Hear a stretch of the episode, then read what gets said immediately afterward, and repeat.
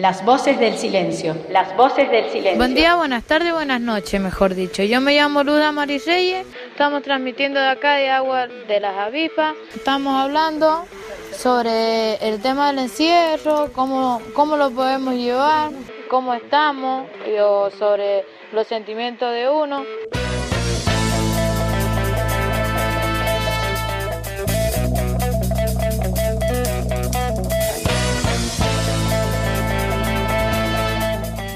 Siento acá, yo me siento muy triste porque yo extraño a mi hija, extraño a mis chicos, extraño a mi mamá.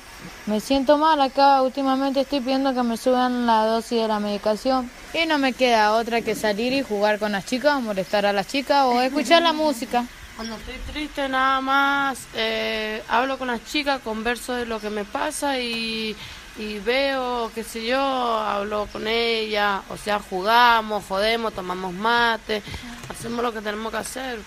Eso, esto también lo quiero que lo escuchen los chicos que están encerrados, también privados de Para todos los chicos de Cacheta, yo les mando un saludo de acá, de las, de las avispas, unidad 7, próximamente por Bollón.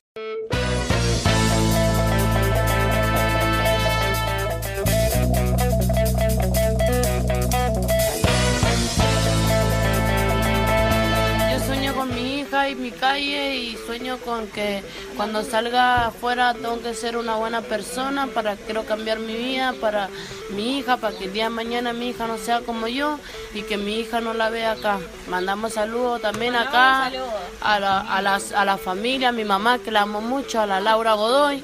Yo le quiero mandar un saludo a mi mamá, Elena Agüero Alejandrina.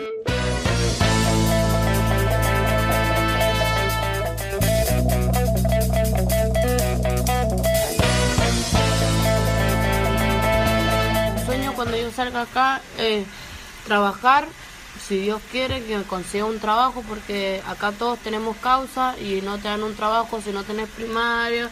Es que hay mucha gente injusta lo, por, por un tatuaje o por algo, nos dicen que lo señalan, pero me gustaría estudiar, me gustaría tener un trabajo, porque a veces va y busca un trabajo y la gente te echa, te saca de su, de su lugar, porque tenés un trabajo, porque tenés un tatuaje, porque tenés un corte de pelo mal o porque los discriminan. Y nosotros somos personas como ellos, nada más que con distintos distintos ritmos de vida.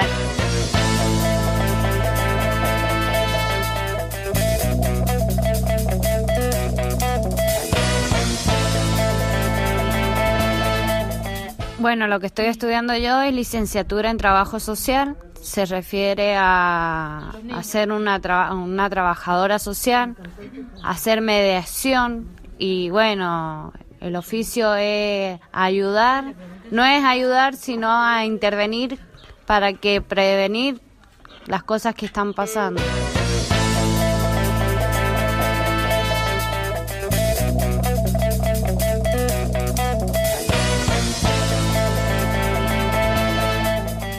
Pero acá aprender muchas cosas, aprender lo que es el respeto, aprender, acá hay una política, en la cárcel hay una política, en la calle hay otra política.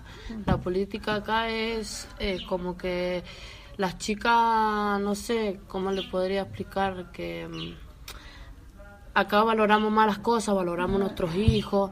Capaz que en un momento tu hijo le pegaste o le hiciste algo y acá te de decir por qué hice esto, si yo a mi hijo lo, lo amo, a mi hijo, ¿me entiendes? Allá afuera teníamos auto, teníamos todo, quizás, viste, algunas y otras no, que y le prestamos atención a la plata, a todo, no a nuestra familia, a todo, y al estar acá adentro uno se arrepiente de esas cosas, pero ya es tarde. ¿Por, qué es tarde? Porque ahora te sentís rechazado por lo demás, porque cuando vos tuviste, lo rechazaste a esa persona.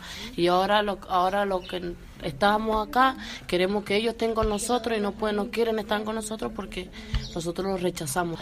Habían dos caminos en la vida que hay que elegir y yo elegí la mala, camino, el camino malo.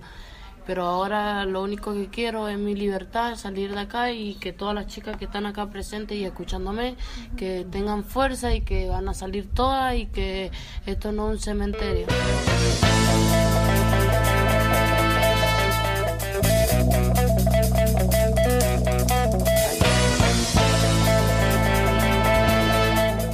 Chorro, calla la boca que tu silencio está tu libertad. Esta es una filosofía barata y zapatito de goma que nosotros se lo vamos a dedicar de acá de agua de las avispas.